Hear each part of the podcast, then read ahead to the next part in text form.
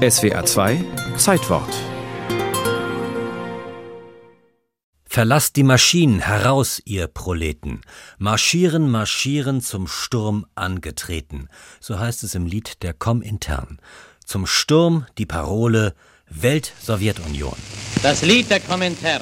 1936 wurde das Lied aufgenommen, natürlich in Moskau. Verlasst die Maschinen, heraus, ihr Proleten, marschieren, marschieren, zum Sturm angetreten, die Fahnen Der Sänger des Kommentarlieds, der Schauspieler Ernst Busch, war bei der Machtergreifung der Nazis aus Deutschland geflohen und landete schließlich in der Sowjetunion, sowie viele andere Exilanten. Ruth von Meimburg etwa, die österreichische Publizistin, spionierte als junge Frau für Russland. Sie berichtete über die Wiederbewaffnung und die Stimmung in Deutschland. 1938 lebte sie für eine Weile im Hotel Lux in Moskau. Dort waren die führenden politischen Emigranten aus aller Welt untergebracht, praktisch also die Komintern. Das war für mich zum ersten Mal in meinem Leben eine Gemeinschaft von Menschen, bei denen man voraussetzte, der denkt so wie ich, der würde so handeln wie ich und der ist mein Freund. So stellte ich es mir vor. Nach der Oktoberrevolution 1917 hatten Lenin und seine Bolschewisten die Vision von einer kommunistischen Weltbewegung. 1919 wurde die Kommunistische Internationale kurz Komintern gegründet. Sie war die Dachorganisation der kommunistischen Parteien in allen Ländern.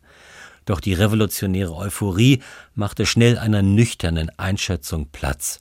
Ab 1920 kümmerten sich die sowjetischen Kommunisten zuallererst um ihr eigenes Land, die Sowjetunion.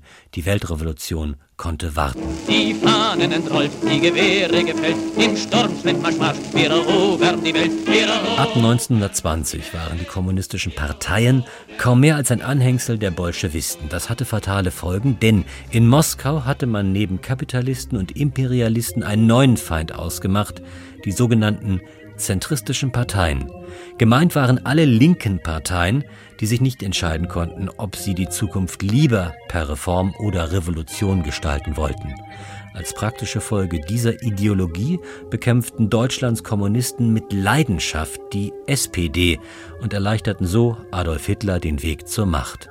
Die Kommunistische Partei in Moskau glaubte anfangs, dass ihr gutes Beispiel sich praktisch von selbst verbreiten werde. Sie glaubte auch, dass niemals deutsche Proletarier auf russische Proletarier schießen würden.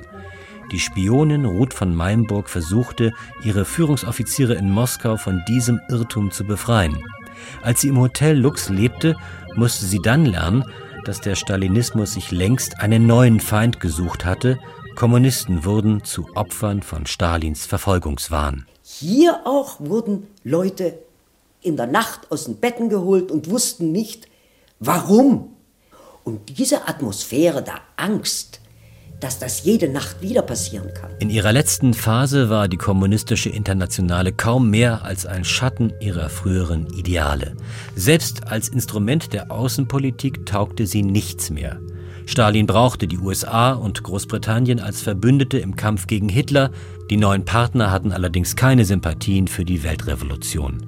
Im Mai 1943 beschloss die Leitung der Kommentaren die Selbstauflösung zum 10. Juni.